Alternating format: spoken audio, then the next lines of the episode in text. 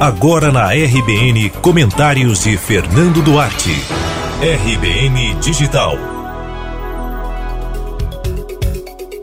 Publicamente ninguém fala sobre o assunto, mas na Rádio Corredor, quase nenhum político se furta em avaliar que a movimentação de Geraldo Júnior, capitão de uma reunião de partidos pequenos como MDB, PSC, PTB e Solidariedade, tem o propósito de desgastar o nome do vice-prefeito Bruno Reis na corrida pela indicação de Assemineto para disputar o Palácio Tomé de Souza em 2020.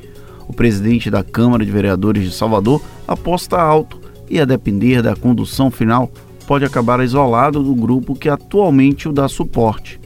Mesmo que a Semineto tenha dito que cravar Bruno Reis como candidato a prefeito no próximo ano seria um exercício de evidência os movimentos dos aliados sugerem exatamente o contrário.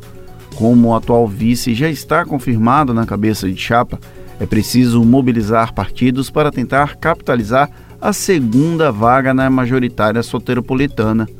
Tanto que nos bastidores, Léo Prates e Geraldo Júnior aparecem como jogadores com chances maiores que outros nomes que sequer aparecem na mídia.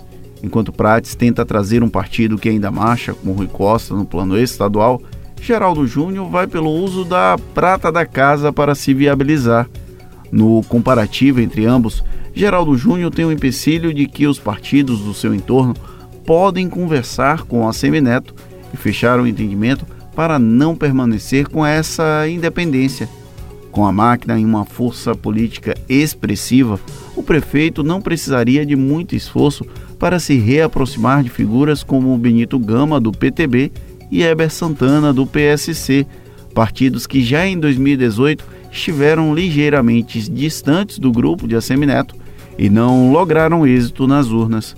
Basta um papo de pé de ouvido e o coração deles pode ser facilmente amolecido.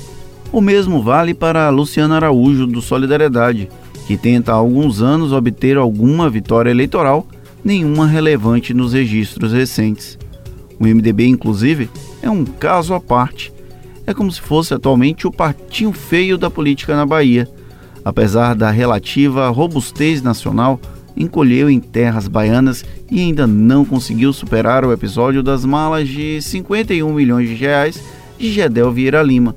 Portanto, ter os MDBistas ao lado não significa necessariamente algo a ser comemorado publicamente. Por isso são frágeis as chances desse projeto vingar em um longo prazo. Em razão dessa sangria, Bruno Reis, o chamado Fogo Amigo, a Semineto pode manter o calendário de apresentação do candidato do grupo em dezembro. Quanto antes o prefeito indicar o postulante à própria sucessão, maior a chance de evitar desgastes programados por movimentações como a do grupo liderado por Geraldo Júnior e, ainda que todos os envolvidos neguem que seja esse o objetivo primordial, basta perguntar a políticos que acompanham o processo, mas observam de longe.